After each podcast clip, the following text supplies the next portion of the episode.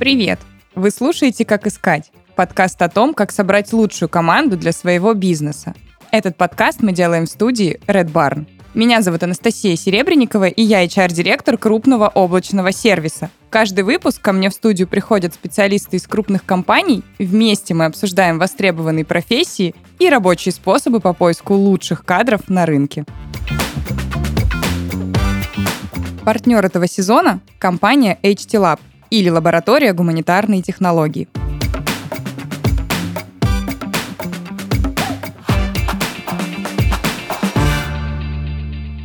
Сегодня у нас в гостях Наталья Зиборова, SEO компании HR Digital Agro. Привет, Наталья. Привет. Я очень всегда рада говорить, как HR с HR.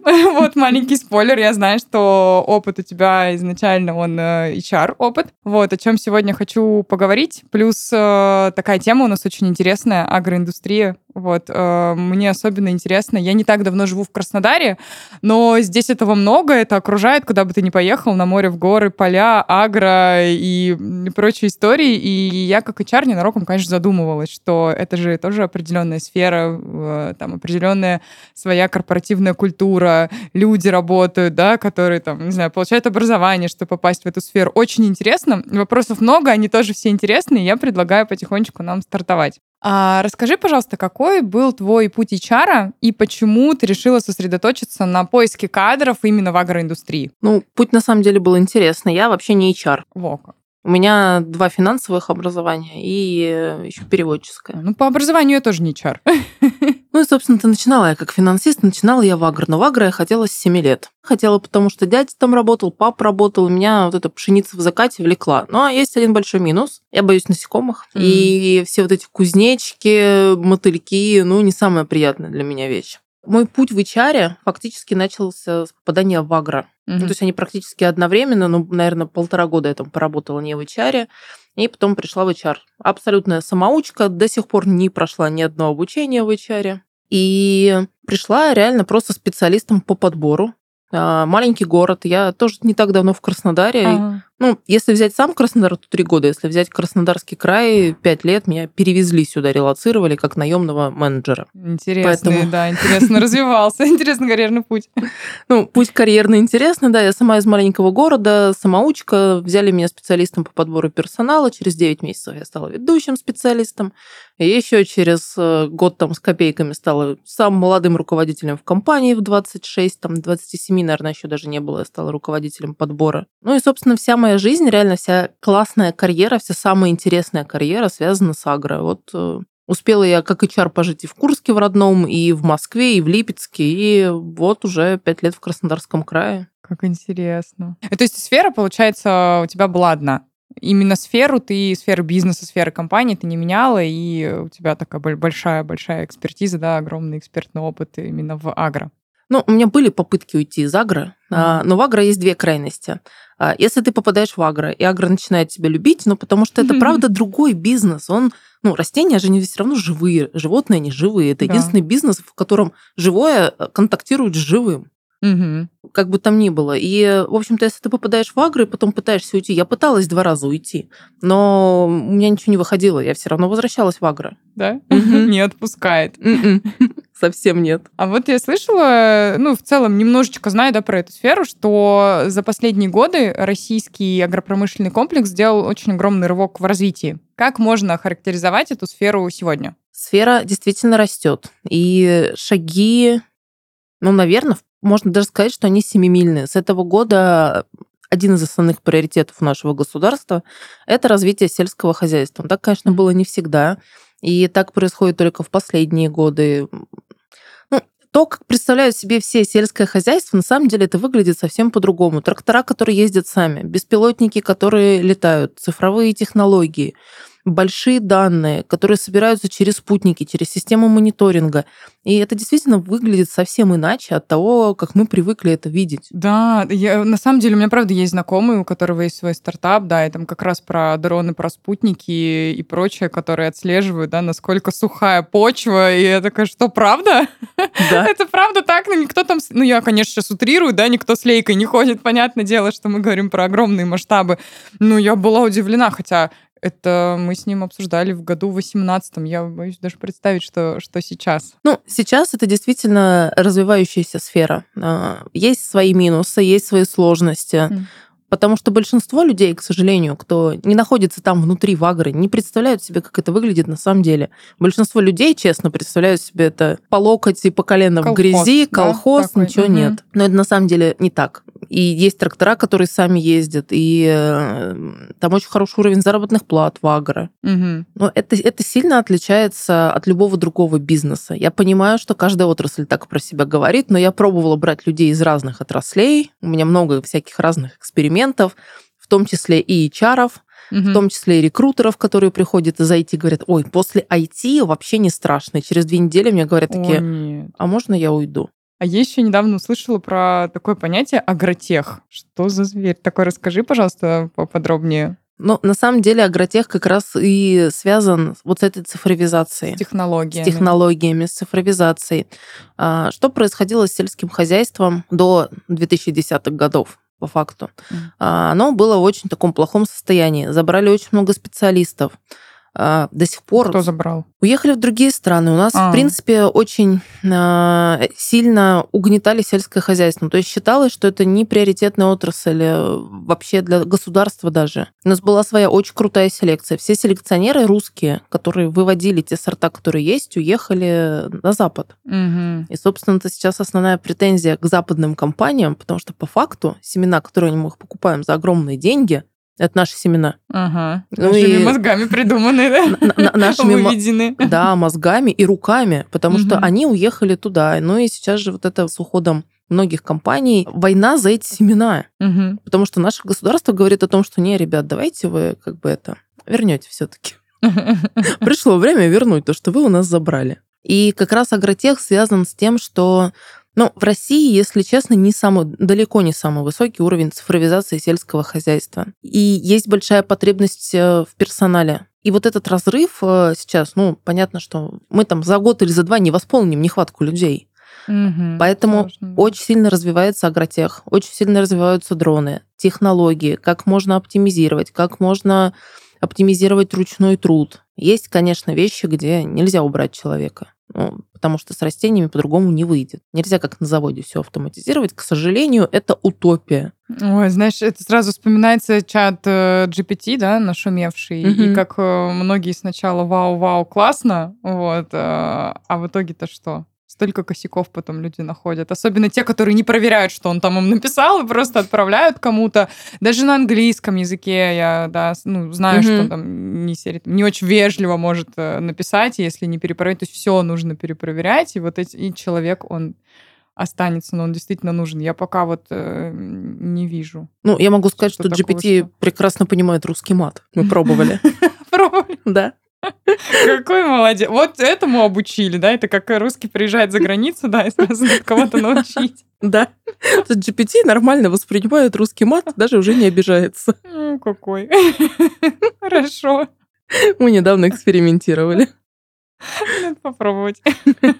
Ну, в целом, то есть агротех это про вот это самое развитие и цифровизацию. Появляются уже какие-то определенные специалисты, может быть, э, не знаю, какое-то образование уже специальное появилось в России, где учат таких ребят, или как это все? Тоже самоучки? Ну, к большому моему сожалению, пока это действительно самоучки. Потому mm-hmm. что, да простят меня, я не знаю, не дай бог кто-нибудь услышит из Минсельхоза. Но у нас, правда, большой разрыв между образованием и тем, что нужно бизнесу. Потому что, например, операторов дронов компаниям сейчас приходится учить самим. Как mm-hmm. они это делают? Они берут летные школы, которые не имеют никакого отношения к сельскому хозяйству, учат там ребят. Mm-hmm. Они получают, потому что там же нужны права на управление, сертификаты, берут потом этих ребят из этих школ, приводят к себе, учат их управлять дронами, которые, там, не знаю, вносят удобрения, например. Ну, то есть это такой процесс, нельзя куда-то отдать и получить готового.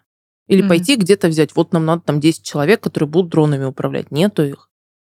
Нам надо там 10 трактористов, которые умеют управлять э, тракторами, которые с автопилотом, потому что ими все равно надо подруливать. То есть как бы технологии Мгм. технологиями. Да, ну... Но развернуться нормально этот трактор сам не может до ну, сих это пор. как автопарковка у любой машины. Да. Ты все равно, да, управляешь коробкой передач, и ты все равно нажимаешь на педаль тормоза и педаль газа. Да. Она, конечно, паркуется сама, как будто, да, но называется это автопаркинг. Но без человека он неосуществим. Ну, на самом деле, кстати, в сельском хозяйстве есть э, машины, которые могут вообще это делать без участия человека. Мгм. Но стоимость, понятно, их э, заоблачна. Да, если экономику посчитать, да, то на Ну. фот, на фот и на, на покупку, да, такое. Ну, в среднем, если там сейчас посчитать э, то, как у нас есть такие нормальные, новая техника, если мы там берем какие-нибудь комбайны зерноуборочные, ну, порядка 50-60 миллионов рублей стоит за один. еди- за да. одну единицу, да. А их надо как минимум, ну, 15-20. Ой-ой-ой. если это не супер огромное хозяйство, а если это какой-нибудь агрохолдинг, а, то ну, там действительно десятки тысяч единиц техники. Ну вот, э, мне кажется, все равно в, в Краснодарском крае должно быть как-то плюс-минус побольше развито, разве нет? Здесь действительно этого очень много. Куда не поедешь, в какую сторону ты не поедешь от города, везде поля, виноградники, я не знаю, везде там сады. Ну, здесь действительно много. Здесь много, потому что почва такая. Мгм. Потому что здесь э, технология легче.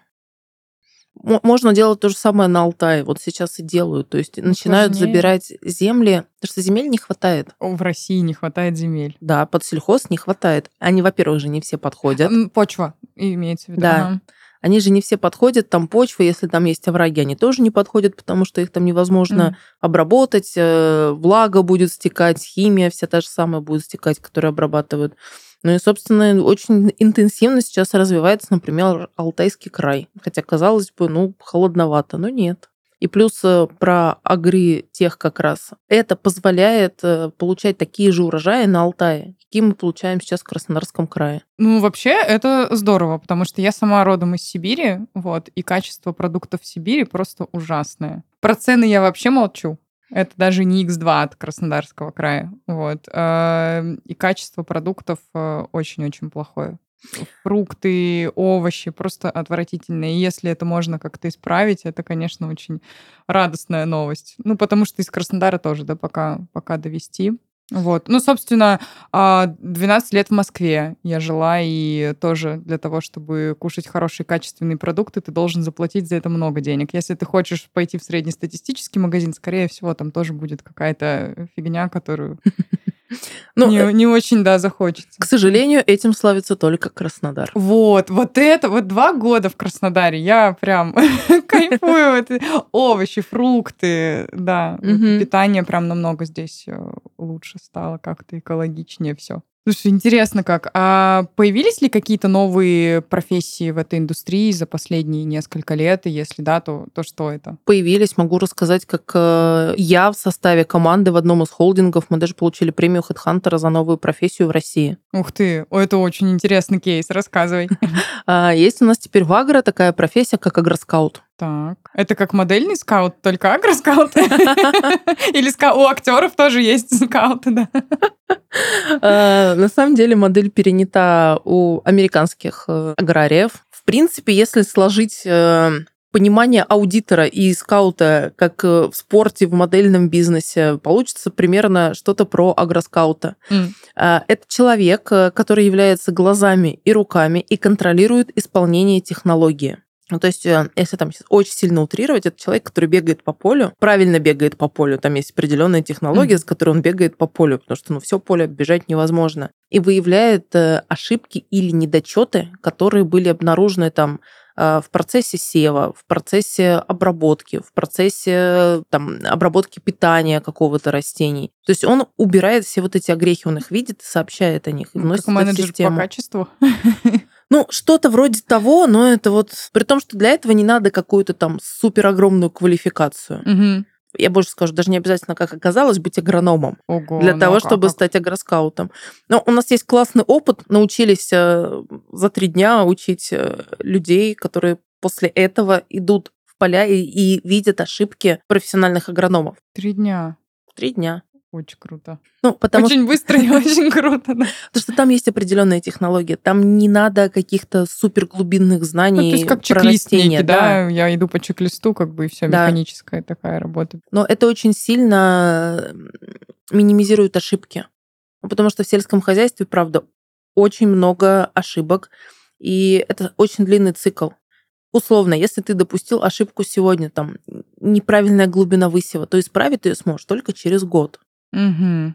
Ты не можешь ничего уже с этим сделать. Но глубину высева ты уже не изменишь. Ты не можешь достать обратно семена из земли, потому что это же не огород. Ну да. Мы же на огороде сделать этого не можем. А когда это 10 тысяч гектар, Конечно. Ты не можешь никак это исправить. Исправить ты можешь только через год, а это потери. А в сельском хозяйстве, что бы там кто ни говорил, на 60% все равно зависит от погоды. Не зря же говорят, неурожайный год. Да. Правильно. У меня даже вот э, э, родители рассказывают, например, что если был вот в прош, прошлое лето было дождливое, персики были не сладкие, не такие вкусные. В этом году в этом году они лучше, они вкуснее. Сама сама пробовала, сама убедилась, да. Ну вот с э, родительского сада. Ну действительно погода влияет. Влияет, да. Мы можем минимизировать, но если пошел дождь, а надо убирать зерно, ну мы не можем зайти. В поле трактора не зайдет, он утопает. Ты не можешь его убрать. Естественно, из-за того, что стоит, из-за того, что идут дожди, меняется влажность, меняется качество mm-hmm. зерна. Из него там уже, например, невозможно сделать муку, или оно идет уже только на фураж, на корма и на все вот эти вещи. Поэтому там действительно очень много влияет. Э, и вот как раз агроскауты исправляют это. Из новых как раз еще оператор дронов. Угу. Казалось бы, у нас запретили использование дронов, но с сельским хозяйством сейчас идет очень активный диалог. И действительно, это очень э, сильно оптимизирует затраты. Затраты на внесение удобрений, потому что и, и удобрений, и средств защиты растений. Потому что, ну, опять же, если там на один день а, случайно так случилось, что ты не успел, ну все, а, какая-нибудь бабочка, совка съела сою. Они же умные, она же не просто листики ест, там такой стручок, она выедает именно там, где соя. Паразиты такие, ну, то есть она да? прогрызает реально дыру угу. только там, где зерно, угу. где боб, и она этот боб достает оттуда и Ого. съедает, а Ого. все остальное как бы остается. Ну, то есть визуально, да, вот так со стороны будет не очень-то заметно. Ну, если, если с дороги, да, то ага. вообще не видно. То есть это видно только тогда, когда ты подойдешь. А, очень много сейчас как раз э, появляется профессии, которые связаны с автоматизацией и диджитализацией всех вот этих процессов с большими данными, то есть раньше в агро ну, практически не собирали большие данные. Угу. Это было... Ну, никто не понимал, зачем. А сейчас все понимают, зачем. Это мировая проблема, самая основная. Мы изнашиваем почву. И чем больше мы изнашиваем почву и не возвращаем ей ничего взамен, тем меньше урожая мы получаем. А, а население Земли растет. Угу. По сравнению с ростом населения Земли количество еды уменьшается. И это действительно глобальная проблема. И сейчас очень много уделяется как раз внимания сбору вот этих данных для того, чтобы поддерживать уровень э, жизнеспособности этой почвы. Это касается не только России, это касается вообще всех стран. Что еще из нового появляется? Ну, новое, старое, я бы сказала. У нас возвращается селекция. Угу. Очень активно мы сейчас занимаемся селекцией, причем абсолютно всей селекцией. Если раньше мы там в основном занимались, не знаю, пшеница, кукуруза, ну, совсем чуть-чуть там подсолнечник и, может быть, какой-нибудь сорго и ячмень, то сейчас э, идет огромный возврат э, вот этого всего утерянного.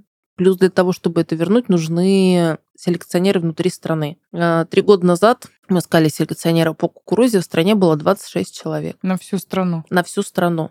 Тем, кому не за 70, давайте вот так. Угу. Хотя бы не за 70. Ага. Ну, то есть там кому за 70 еще есть, но перевести их э, условный там Краснодарский край mm. откуда-нибудь с Алтая, ну, это невозможно. Конечно. Ну и вообще в возрасте, тем более в жаркий край переезжать, mm-hmm. это очень, очень сложное мероприятие, да.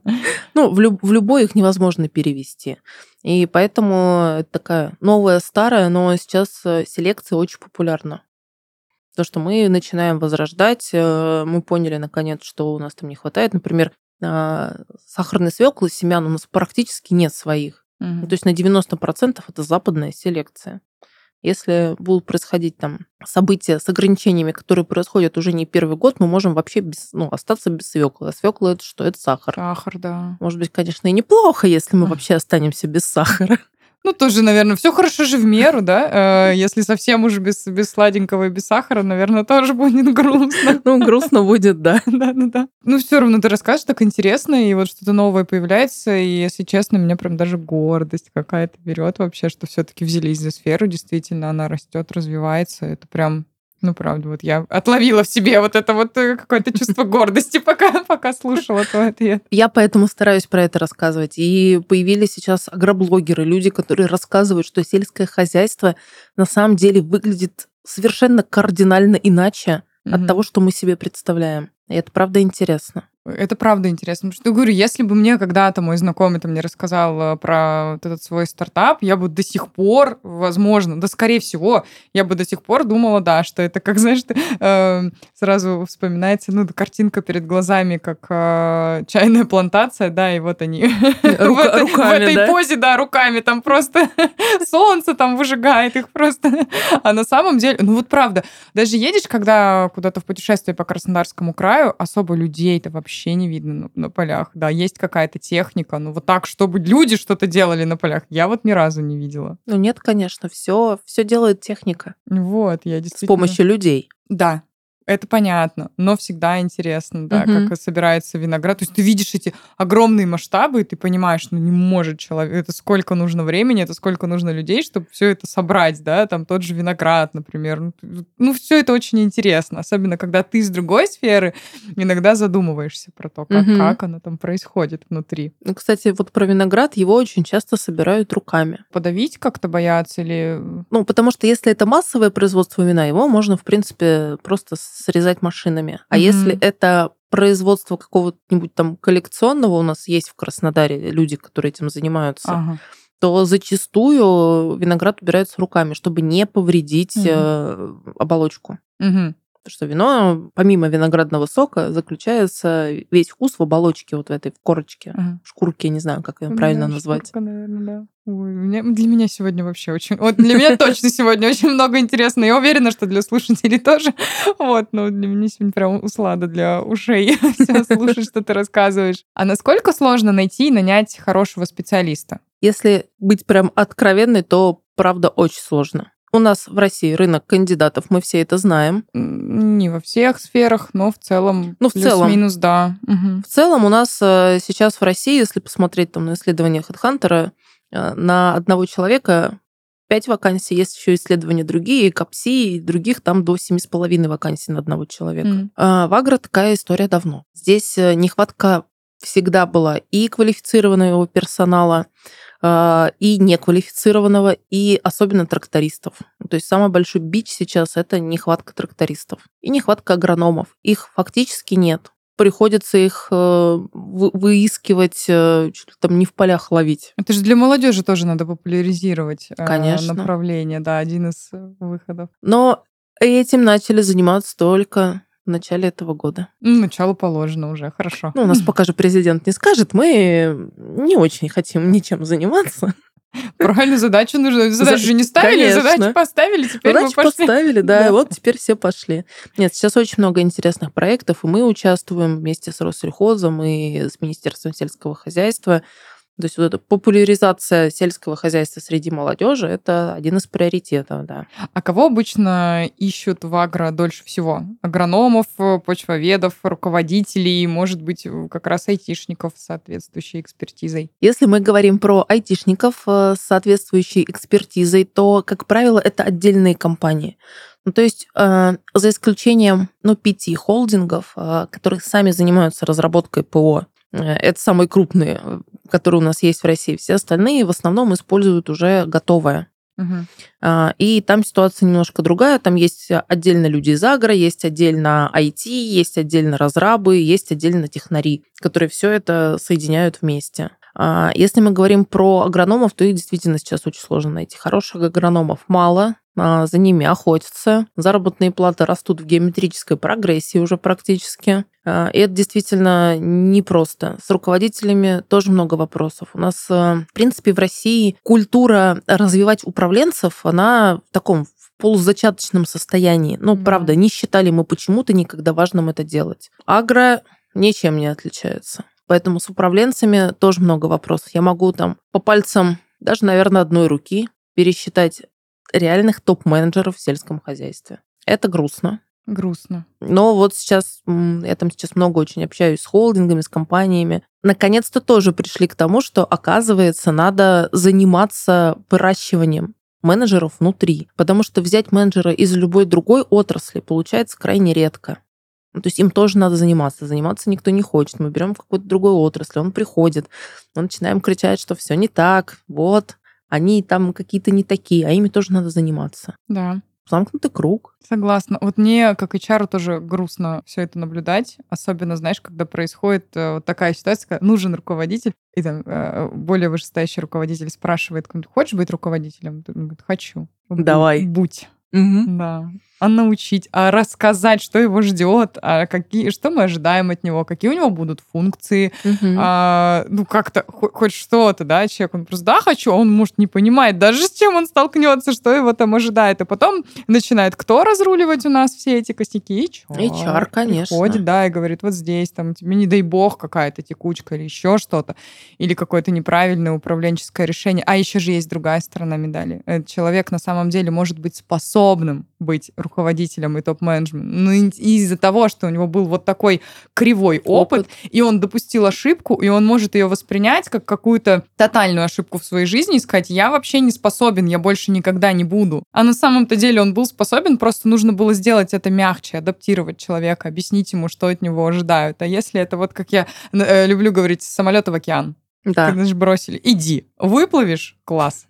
Это у меня сейчас есть такие клиенты, которые все поголовно кричали, мы хотим быть руководителями регионов. А потом мы начали заниматься хотя бы групповым коучингом. Ага. И желающих стал ровно ноль руководить регионами. Потому что все сказали, а, ответственность. Я только хотела пошутить, там что, еще ответственность да какая-то? А может, не надо? Я что-то уже не хочу. Зачем мне это? Mm-hmm. Потому что люди реально не понимают. Все хотят быть руководителями, но никто не понимает, что ну, вот этот уровень ответственности почему-то людям не объясняют. И когда они его начинают понимать, они понимают, что им надо еще учиться года три для того, чтобы смочь спать без дергающегося глаза да, и нормально руководить. И, да, и нужно да, быть к этому действительно готовым.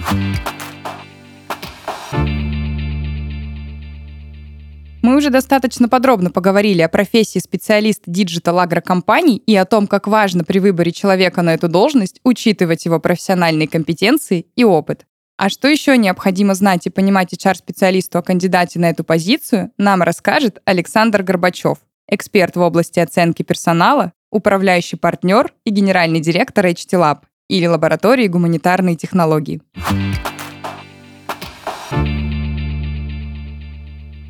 Кроме оценки профессиональных знаний и навыков, при подборе важно понимать психологические особенности кандидата, видеть его сильные и слабые стороны.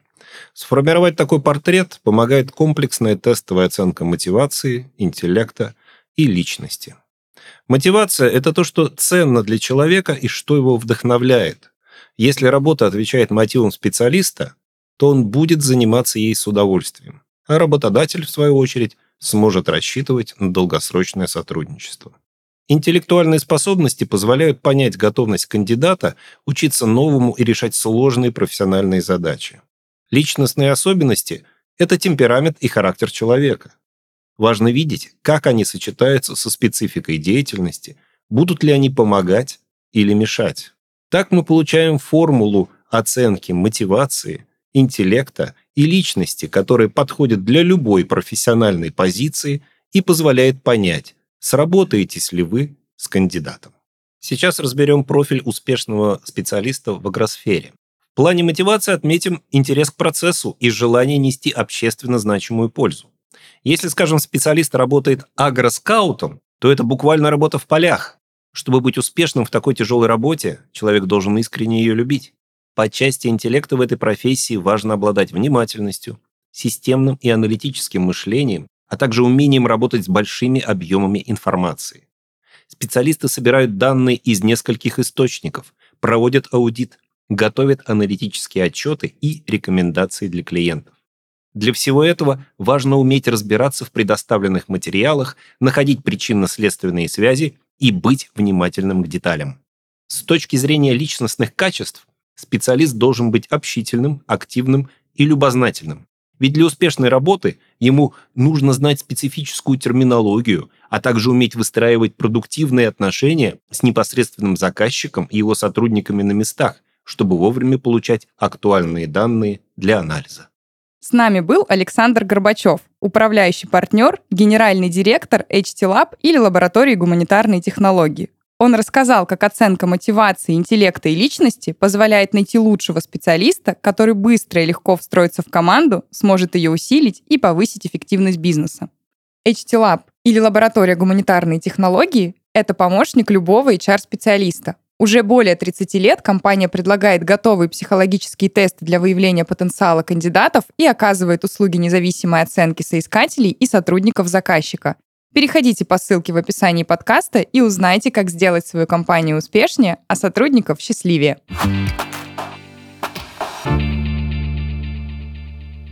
HR агропромышленной компании э, нужно найти сотрудника. Давай вот представим. Это, кстати, вот такой э, вопрос, который меня прям очень волнует. Мне правда интересно, а куда ему идти? Ну, на популярные сайты, такие типа HeadHunter, вот я не знаю, там Работа.ру, Суперджоb, может быть, вузы, может, вообще есть какие-то узконаправленные ресурсы для поиска людей в агросфере? Ну, ресурсы на самом деле есть, но выхлопа такого, как мы хотели бы, они никогда не дадут. Есть, например, Явагра, где можно... Mm. Это вот как раз проект Россельхоза, где можно взять себе молодых ребят, а, которым интересно, которые вовлечены в это, им действительно интересно пойти в агро. Больше специализированных ресурсов, ну, может быть, я не знаю, может быть, что-то и существует, конечно, но да я больше знала. не знаю. Я уверена, что ты бы знала о их существовании. К сожалению, к моему большому сожалению, большинство HR просто размещают вакансии где-то, ну, в зависимости там от позиции, и сидят, ждут откликов. О, ну так уже не в, практически. Ну нет, не, не в одной сфере, но так не работает. Ну так не работает, да. И объяснить, что так не работает, очень сложно. При том, что, ну вот мы у нас большой объем, мы ищем там по всей стране сотрудников, потому что подбор персонала для агро – это одно из направлений компании. И вот я, когда захожу на HeadHunter, у меня какой-нибудь регион, если там есть два новых резюме, которых я не знаю, мы начинаем танцевать танцы с бубнами и молиться, ага. что, о боже, наконец-то появились люди, которых мы не знаем. Что случай, когда ты по стране всех в лицо, да, уже знаешь, да. фамилия, да, всю базу HeadHunter наизусть. А реально по фоткам реально всех знаю. По именам нет, конечно, по фоткам реально всех знаю. Прикольно. И здесь проблема в чем? В том, что в сельском хозяйстве не работает просто подбор персонала. Здесь работает только executive search. Угу. Но HR в агро не умеют executive search. И мы сталкиваемся, начинаем сталкиваться с тем, что нет, есть, конечно, те, которые умеют, но если взять основную массу, то это, конечно, вообще незначительно. И мы начинаем сталкиваться с тем, что вот, людей нет, и никого не могу найти, а где ты была, а я вот объявление разместила, никто не пришел. Или я сама поискала на HeadHunter, там все одни и те же, естественно. Mm. Ну, новых не появляется, вот правда. Если там, серьезно, два человека на регион новых, как правило, все равно HR ищут по регионам, то это уже большая удача. Поэтому самый правильный, самый верный путь это формировать собственную базу. Да, поддерживать контакт, только хотела сказать, наверное, что. Ну вот у нас 120 тысяч человек. Это больше, чем HeadHunter. Наша база реально mm-hmm. больше, чем HeadHunter. Ну, потому что кто-то уходит, кто-то приходит, mm-hmm. какие-то резюме там улетают вообще в далекие дали, он их не обновляет там по 10, по 15 лет. И это действительно тот ресурс, с которым можно и нужно работать. Но Честно, я не знаю ни одну агрокомпанию, ни один холдинг, который действительно работает с базой. Большая ошибка. Большая ошибка. Они не работают с базами, не обращаются к консалтингу, но здесь тоже вопросов много к консалтингу. Сидят, э, ждут, пока придут люди. Руководителям удобно. Ну, что? У меня вот был прекрасный кейс. Сахарный завод, не буду называть какой. Ага. Сахарный завод. Э, почему вы в этом году не выполнили планы? Я только пришла в компанию, я пришла в апреле, в августе начинается сезон переработки. Естественно, мои руки туда еще не дошли. А вот у нас HR виноваты, у нас не хватило 75 ну, рабочих. Это классика, HR виноваты. Конечно, да. им же удобно. У нас не хватило 75 человек. На следующий год я думаю, хорошо. Мы набрали всех, был даже запас на ротацию. Почему вы план не выполнили? А у нас а, хватало людей, да? Угу. А что же делать? Ну и все. Конечно, руководителям это тоже выгодно. Ну, потому что мы помним, что у нас уровень управленцев никто не развивает, к сожалению, управленческие компетенции. Планирование я бы сюда еще включила, потому что когда прибегают и говорят, мне через две недели срочно нужен человек, а потом ты виноват, что ты не можешь его найти, ну, что ты не нашел, например, его за две недели, я всегда говорю, нет, не мы виноваты, ну, не, не Мгм. мои девчонки виноваты, а виноват тот, кто не умеет планировать заранее, потому что объективно за две недели ты можешь найти какого-то человека. Ну, угадай, ему, наверное, еще две недели на отработку Вот, может понадобиться, да. Да, со своего там прошлого места работы. И вот это тоже, конечно, отдельный вид искусства, когда я потом, ну и чар же нам не нашли. Ну, научись планировать, приходи месяца за два, чтобы мы все-таки обсудили точно, кто нужен. Ну, это как бы Мгм. два месяца, это в целом такая нормальная история Согласна. чтобы не абы кого взять, чтобы сильно не спешить и нормально подойти к поиску, а не так, что мне нужно вчера. Ну, возвращаемся Ну, опять к тоже- чему? К управленческим компетенциям. Вот. Все упирается в одно. Прям красная нитка сегодня у нас через подкаст это проходит. Ну, это правда важно. Это важно. И очень хочется прям уже достучаться, докричаться до многих руководителей, что это важно. Вот. Ну и для людей, да, которым предлагают стать руководителем, задавать побольше уточняющих вопросов вообще, что вы от меня ждете, что меня ждет вообще на этой должности.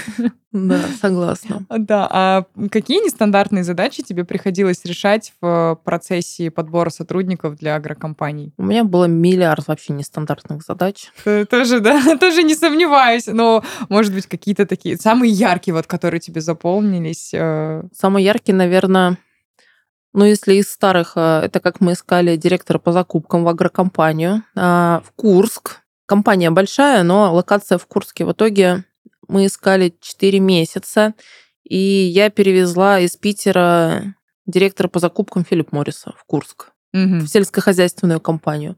Надо отдать должное, он до сих пор э, в агро. Это вот про то, что я Зашло. говорила в начале, да. То есть я- да. Если тебе, если сельхозки ты понравился, то вариантов уйти у тебя нет. Всё, Только уже- вперед ногами, мне кажется, все. Не выйдет, вообще нет. Было много интересных кейсов как раз э, с селекционерами, когда приходилось искать и по всей нашей стране, и по всем соседним странам, и перевозить их, и забирать из, из книжхов, потому что, ну, там есть эта деятельность, но она не в таком масштабе, например, которому надо, например, компании. Мгм. Приходилось их забирать, доучивать, очень долгие переговоры, но они такие ребята, им никуда не надо, им ничего не надо. Вот он Ну, сидит, ж они про надо, да. науку. Они Да. там про науку, вот это там надо то сделать, надо все. А тебе же надо его забрать. Это тебе надо вакансию закрыть, да, ему-то ничего не надо, у него все хорошо. А еще надо забрать так, чтобы он работал в этой компании немножко иначе, немножко сильно иначе, чем он работает в книжке. И это всегда были задачи со звездочками. Еще там из старого, помню, всегда было интересно. А, есть такая система 5S, Lean Six Sigma, Kaizen и вот это все. Угу. 2000 14 год на дворе. Мне говорят, Наташ, нам нужен специалист по 5С. А их, в принципе, в стране не было, не то что в Агро. Их, в принципе, в стране я тогда насчитала 48 человек, кто вообще знаком. Ага. Причем не со всеми сразу системами, а кто-то с 5С, кто-то с Lean Six Sigma, кто-то с Кайдзеном. Мне надо было найти человека, который все это знает и сможет еще внедрить это в сельском хозяйстве. Ну, вдруг кто-нибудь не знает, это системы управления на заводах. Ford, Toyota, очень многие производственные конвейерные предприятия внедряют у себя эту систему. Это действительно минимизирует время, количество ошибок и затрат ресурсов. Ну, Кайдзен я знала из всех троих, только, только ее, потому что в IT тоже, да, употребимо. Ну, со временем, да, это перешло на другие индустрии. И вот это был очень интересный кейс, когда мы, опять же, надо было перевести людей в Курск. Собрали со всей страны. У меня был человек из Питера, мы перевезли еще, а, из Москвы и откуда-то из Сибири, я сейчас не вспомню. Мгм. И это был, правда, сложный кейс. Ну, то есть в стране 48 человек. Вот так. И это, правда, было сложно и здорово. Ну и мои любимые всякие кейсы про хантинг, когда тебе говорят, нам нужен вот этот человек. И один был очень смешной кейс. Сказали, нам нужна вот она. Звоню в компанию, не так не получается, не сяк, никак, не могу номер выдать. Короче, звоню, начинаю орать. Ваш... Она, она была главным агрономом. Начинаю орать. Ваш главный агроном! Вот он мне сказал, у меня тут фуры стоят. Короче, я так наорала на секретаршу, что она мне дала номер Напрямую, да? напрямую, да. Ну и, собственно, естественно, через месяц человек работал в той компании, в которой Ух нам ты. надо было. Творческий подход. Чуть-чуть стресса для секретаря, но в целом ты добилась до того, что... Ну, в целом-то я, я же свою задачу Да, выполнила. свою задачу. Выполнила. Ну, стрессанул немножко секретаря. А это тоже стрессануло, потому что ей же сказали, что там звонят, орут. Да. «А какие нахрен фуры вообще? Что вообще происходит? Она же тоже не понимает вообще, Да, про что речь, да. почему орут. Да. Ну, в общем-то, это вот, кстати, про хантинг. Э, То, что прекрасно работает в сельском хозяйстве. Я часто так делаю, да, у меня есть э, много всяких историй. Прикольно. Все выдавать не буду, вот одну рассказала, пожалуй, достаточно. Достаточно. Ну, Выдавать очень, секреты. да, ну, ну, очень интересно, да. Да я вообще э, у каждого HR точно, ну, я думаю, что это в каждой профессии есть, но вот у HR точно много разных курьезных Да. ситуаций, воспоминаний, да, потому что все-таки работа связана с людьми, все, что с людьми, это Всегда Это- интересно. и не скучно, да. А на что обычно обращают внимание кандидаты при выборе работодателя? В сельском хозяйстве все очень просто. Зарплата, бытовые условия э, и отзывы. Мгм. Казалось- Работодатели, да? Да, казалось бы, сельское хозяйство там 100... В общем, большое, там 4,3, по-моему, миллиона человек задействовано по статистике, по российской. Ну, Мгм. есть предположение, что, конечно, поменьше. А, казалось бы, их много, но очень мало. И репутация компании просто разлетается со скоростью света. Вот если ты кого-то просто уволил и обидел, то через три дня об этом знает весь регион, а через полгода об этом знает вся Россия. Ой, как неприятно. У нас был тоже там не очень хороший кейс, когда мы увольняли 30% компаний, и потом два года мы перестраивали HR-бренд. Потому что нам это укнулось так. Отмыться, да, чтобы после... Конечно. И в сельском хозяйстве это правда очень важно. И это из разряда, кстати, того, на что тоже внимания не обращают. У меня там есть заказчик, который мне кричит, я тебе куплю Мерседес Ешку, хочешь вот это за 25 миллионов, только найди мне директора. А я не могу искать ему директора. Мгм. Ну, потому что я не хочу в отдельный котел. Не хочу в отдельный котел, не надо мне никаких, ни- ни- ничего мне не надо, я не могу, я просто знаю, какой он. И что ждет человека, который придет к нему. Вот так, Слава, и об этом знают все. И Есть у нас там, это, это, ладно, большая компания, там, если сказать э, название, то все сразу узнают. Есть еще маленькие примеры компаний, когда совсем, казалось бы, там крошечный, где-то там в центральном Черноземье в области, но начинаешь звонить кандидатам даже с Дальнего Востока или из Беларуси, Мгм. и они говорят, о, не, я вот к нему не поеду. О, как, ничего себе, прям там сарафанное радио. Хотя там земли, ну, это вообще не холдинг. Ага. Нет. Р- Разлетается, да? разлетается очень быстро. И э, я знаю всего, наверное, вот прям положа руку на сердце, три компании, которые заботятся о HR-бренде в агро. Все. Все остальные это либо делают для галочки, либо не делают вообще. Ну, к сожалению, не, не понимаю ценности. Да. Вот у нас есть еще классный пример, когда тоже был маленький клиент, у него тоже было плохо все с брендом. Все говорили, не-не-не, мы туда, не-не-не, не поедем. Через год, когда у него ушел агроном, нам надо было искать замену, они сами искали, мне звонит их HR, ну, там, долгий путь был, мы воспитывали HR там внутри компании, вот это все, он говорит, Наташ, у нас очередь стоит, они все хотят у нас работать. Говорит, видишь, один год, Мгм. как переменилось все. От слов я ни- никогда в жизни туда не поеду работать, до очереди из кандидатов. О, да. Что они такого сделали, интересно? А мы просто наладили коммуникацию внутри. Но там же даже сами люди внутри Вот компании. элементарные вещи, да, Конечно. иногда наладишь, и прям все, все меняется. Ни- ничего мы там не делали сверхъестественного нет. Никаких заклинаний, танцев с бубнами, ничего, ничего такого не было. Или что-то там, я не знаю, айфоны всем купили. Нет, нет. Ничего, спец- спецэффектов никаких не было. Обычные элементарные вещи, которые почему-то не выполняются. Ну, вот так. А, а наблюдается ли текучка кадров среди таких специалистов? Ну, или только вот когда какие-то элементарные вещи начинают не выполняться, люди начинают уходить? Или в целом есть вот эта вот ми- миграция? В целом миграция есть, и она такая периодами. То есть агрономов же хороших мало, и, в принципе, в агро переехать в другой регион – это нормальная реальность. Сегодня я работаю в Курске, потом я переехал на Алтай, послезавтра я переехал Мгм. в Краснодарский край, а потом куда-нибудь в Нижний Новгород. Но это, естественно, то есть они там мигрируют, мигрируют, пять лет по компаниям, потом они все в один голос «нет, все, я больше никуда не поеду». Проходит года три, они начинают снова мигрировать. Ну, потому что понимаю, что даже все там вот, э, даже ты говорила про то, что вот в Краснодарском крае много сельхозки. Это единственный рынок, э, во всей России в агро, где нет рынка кандидатов. Здесь желающих больше, чем по всей России. Ехать они никуда не хотят, конечно, отсюда. Ну, здесь прекрасно. Будем честными, да. Здесь прекрасно. Зачем отсюда ехать куда-то? да? Вот как бы, и вот они сидят и говорят, не-не-не, мы никуда не поедем, работать негде. А вот это уже не прекрасно. Вот, вот здесь миграция меньше. Если мы возьмем какую-нибудь центральную Россию, там большая миграция. То есть Мгм. там они путешествуют из компании в компании. И здесь еще в чем плюс? В Краснодарском крае по факту.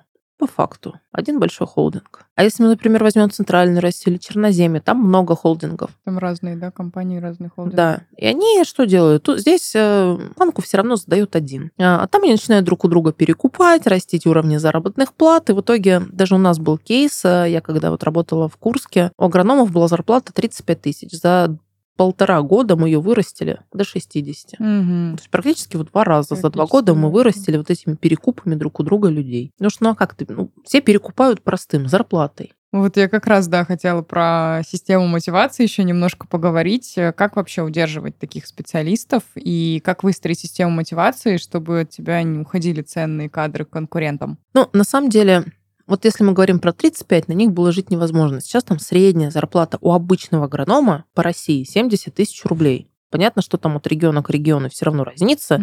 В Краснодаре это больше 100. И этим ты уже не удержишь. Ну и вообще материальная мотивация, не знаю, готов покричать в микрофон два месяца, ну три от силы. Вот. И от бытовых условий, правда, много зависит. Много зависит... Блин, Сделайте так, чтобы ваши руководители могли руководить. И текучка снизится практически до нуля. Потому что основная причина в чем? Ну, когда э, на тебя, простите, орут весь день, а еще и матом, Ну, а в агро это нормальный язык, в принципе-то.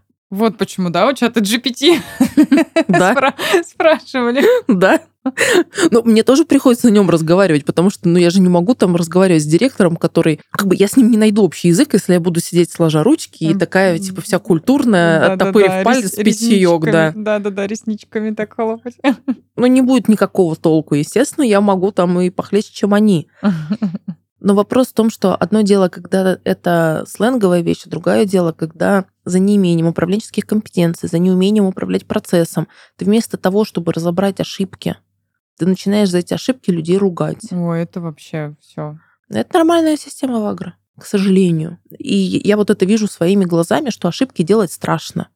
И вот ни в одной отрасли я такого не вижу страха к ошибкам, как в агро. Понятно, что их не, там, тяжело исправить, но так- такого порицания ошибок, при том, что они не видят обратную сторону медали, что если нет ошибок, то они ничему не учатся-то. И вот здесь э, второе, первое, сделайте бытовые условия, сделайте ну, мини- минимальную нормальную зарплату для того, чтобы закрывать базовые потребности. Не надо там растить до небес. Но, с другой стороны, есть там регионы, я знаю, вот тоже там искали, бог знает где, в Волгоградской области, ничего вокруг нету, одно, одна вот эта компания и посреди полей. Нам нужен агроном за 35 тысяч рублей. Я говорю, ну где я тебя возьму, агроном? Вот ты сам попробуй, даже в деревне, проживи на 35. А, чё, а какая, о чем речь вообще? Не надо 120 платить. Посмотри, закрой базовые потребности, дай нормальные бытовые условия человеку. Научи своих руководителей управлять людьми. Больше, в принципе, ничего не надо но тебе не будет текучки, от тебя не будут уходить люди. Займись брендом. Опять же, бренд же это же не про внешнее. Когда мы говорим про HR-бренд и говорим про то, что вот компания, если мы транслируем это только вовне, Ну, не делаем, да, не исполняем внутри, это не работает. это не конечно. работает. Этот HR-бренд через три месяца ломается на рынке, потому что ну, когнитивный диссонанс в первую очередь у того человека, который это делает. Тут мы, это сейчас утрированно, по башке всем бьем, а там Да. всем рассказываем, что мы пушистые котятки. Знаешь, я один раз читала книгу. э, Ну, в общем, э, я работала в компании, э, и мне генеральный директор, мой руководитель, приносит книгу и говорит, я готов тебе ее даже подарить. Я в таком восторге. Там про построение корпоративной культуры, вот это вот все. И он мне говорит, прочитай ее за неделю, пожалуйста, чтобы мы с тобой ее обсудили. Я так хочу с кем-нибудь о ней поговорить. Он говорит, я тебе даже готов там какие-то рабочие задачи забрать, просто можешь на работе сидеть читать ее. Я такая, ну хорошо. Я начинаю читать ее. Написал э, SEO очень известный в России компании. Я тоже не буду, естественно, mm-hmm. там, по этическим да, соображениям ее называть. Я читаю, и мне не идет. И я чувствую фальш. Я прям как HR чувствую фальш. Я понимаю, что так не работает, что ну так не... Вот ну как-то прям все... Ну, и, и я, значит, проходит неделя, я ее не дочитала, я прихожу серьезно, говорю, прости, я не могу ее дочитать. Я, даже, я не хочу тратить свое время, потому что ну мне не идет эта книга, я, не получается у меня. Такой, ты что, я в таком восторге, там чувак так правильно все сделал.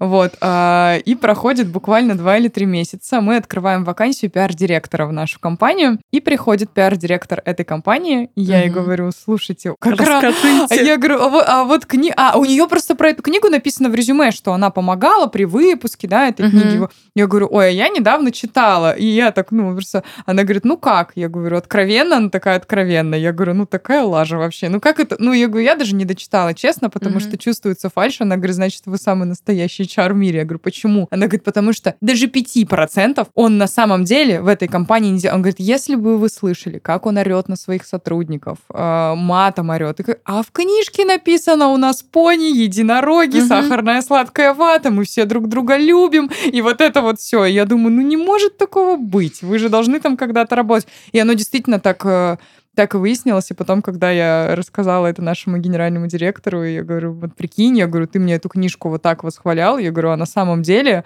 что под капотом, да, э, а на самом деле под павлиним хвостом? Он говорит, какой ужас вообще. Я говорю, видишь, я сразу чувствовала и даже не стала время свое тратить, что ну какая-то угу. фальш, да. И мы, конечно, взяли потом, да, тоже э, этого пиар-директора к себе, там случился матч, но так тоже совпало, да, просто mm-hmm. попадает в книги, э, книга в руки, э, и потом проходит несколько месяцев, и приходит человек, который был причастен к выпуску, и это тоже неспроста. Вот. А как вообще формировать свой HR-бренд э, агрокомпаниям, чтобы привлечь работников? Настроиться на то, что не только компании нужны сотрудники. Вот в агро есть такая проблема. Почему-то агрокомпании э, всегда начинают с того, что типа это нам вот, э, это им надо, чтобы мы им работу дали. Да это не так не работает, нигде не работает, в сельском хозяйстве в том числе. У меня есть тренинг по подбору, который начинаю со слов. Кандидат также важен для вашей компании, как ваша компания для него. Я всегда говорю партнерство. Как я своим сотрудникам объясняю, говорю, испытательный срок не только для компании, для тебя тоже. Смотри на нас. Да. Смотри, изучай, погружайся. И начать действительно формировать не надо вот этих розовых единорогов. Не надо там рассказывать то, что вы не можете протранслировать. Ну, знаете вы там, что у вас руководитель матом орет, что вот он припадочный. Не надо рассказывать, что у вас здесь, э, не знаю, да. agile какой-нибудь. Зачем? сформируйте HR-бренд честный, чтобы это соответствовало. Пусть он не будет идеальным. Он и не нужен никому идеальный. Люди же тоже, ну... Не только мы с тобой такие умные, кто э, видит между строк, что это вранье какое-то. Конечно. Люди чувствуют. Это еще хуже, когда ожидания и реальность потом не совпадают. И... Угу. Какие потом отзывы могут появиться? Человек, не дай бог, если переехал из другого региона, правда? Да. А, еще перевез всю свою семью, с той работы уже ушел, и тут понимает, что тоже ему совсем никак. При том, что даже у меня был, я, казалось бы, я HRD, я все понимаю, я все, я вот такая умная О, вся. Да, да. И даже у меня был такой опыт, когда у компании одно, а ты приходишь, на тебя там 24 на 7 орут, что ты тупая, и орут матом. Ну, я думаю, недолго ты это ну, мне, мне было сначала интересно, потом вообще перестали, типа, не, не дадим ресурсы, вот это все, я там продержалась, наверное, месяцев четыре с половиной, может быть, пять. Угу. И такая думаю, а зачем? Да, чтобы что? Не надо, нет. А потому что не совпадает картинка. И то, что они там транслируют вовне, и то, что внутри, это вот опять же разные вещи. И когда мы говорим про HR-бренд, это не какая-то картинка, это то, что вы делаете внутри. Как построить HR-бренд? Сначала внутри наладить понять, что вы можете хорошего сделать внутри, и только потом идти вовне. И вот эти все сказки «заплатите нам там N миллионов, мы вам сейчас сделаем HR-бренд, это так не работает, к сожалению. Еще Стивен Кови, да, в «Семь навыках» угу. высокоэффективных людей учил изнутри наружу. Да. Ну, это вообще про начни с себя. В, тоже, да, это и в человеческих взаимоотношениях, и в любой сфере, да. Начни с себя. Ну, понятно, что собственнику мы не можем это предложить. Они как бы... Я, я, вот, я же сейчас являюсь собственником. Я была ага. во всех ипостасях. И подчиненный, топ-менеджер, и собственник.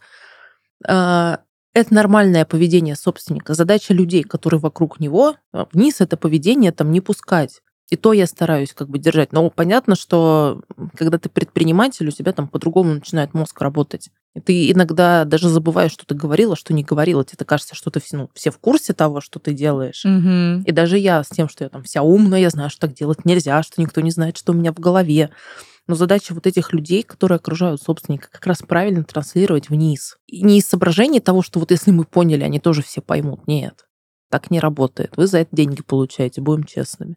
Вы получаете деньги за правильную трансляцию вниз. И выполнение вот этого бреда сумасшедшего, могу себе позволить так говорить, будучи собственником, который происходит в самой голове. И не обязательно при этом ну, привязываться вот к этой голове. Мгм. Ну, то есть, ну, если она, ну, такая очень своя... а, собственники все своеобразные. Все, у кого большой бизнес, они все, даже небольшой, а немножко своеобразные. Мы, мы все, да, Ну у да. нас у всех есть да. что-то что Да. свое. Да. Там иногда сильно. черты. Да, там иногда... Поэтому не надо привязываться к собственнику. Посмотрите, что вы можете сделать адекватного и даже, ну, на том, что есть. Ну, не может быть такого, что вот он прям там вообще какой-то не такой. Ну, нет, мы все люди. тиран, да, который... Да даже из этого можно сделать нормальный HR-бренд, оградив э, остальных людей э, от тирании. Ну, тоже зависит от скиллов HR, да, и от сотрудника, у которого эта задача перед Ну, а тут же стоит. самое интересное, что это не только про нас. Вот мы, как HR, если там вернуться на ступеньку, когда ты HR, ну, ты, ты, ты тоже, ты можешь дать методологию. Вот это мне тоже всегда так нравится. Типа вот сейчас HR придет, Не, да, волшебник такой, все сделать. Согласна, конечно. тут все равно упирается все в верхушку, которая что? Которая не обладает управленческими компетенциями. И надо это исправлять. Да.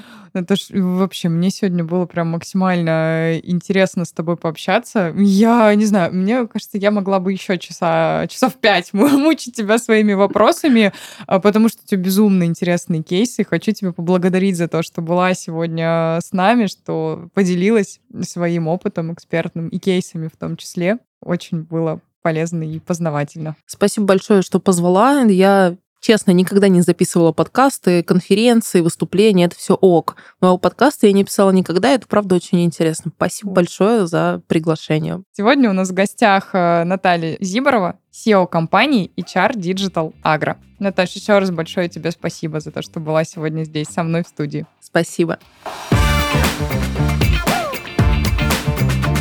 Вами была Анастасия Серебренникова и подкаст «Как искать» – аудиогид по поиску лучших специалистов в своем деле. Увидимся на следующей неделе.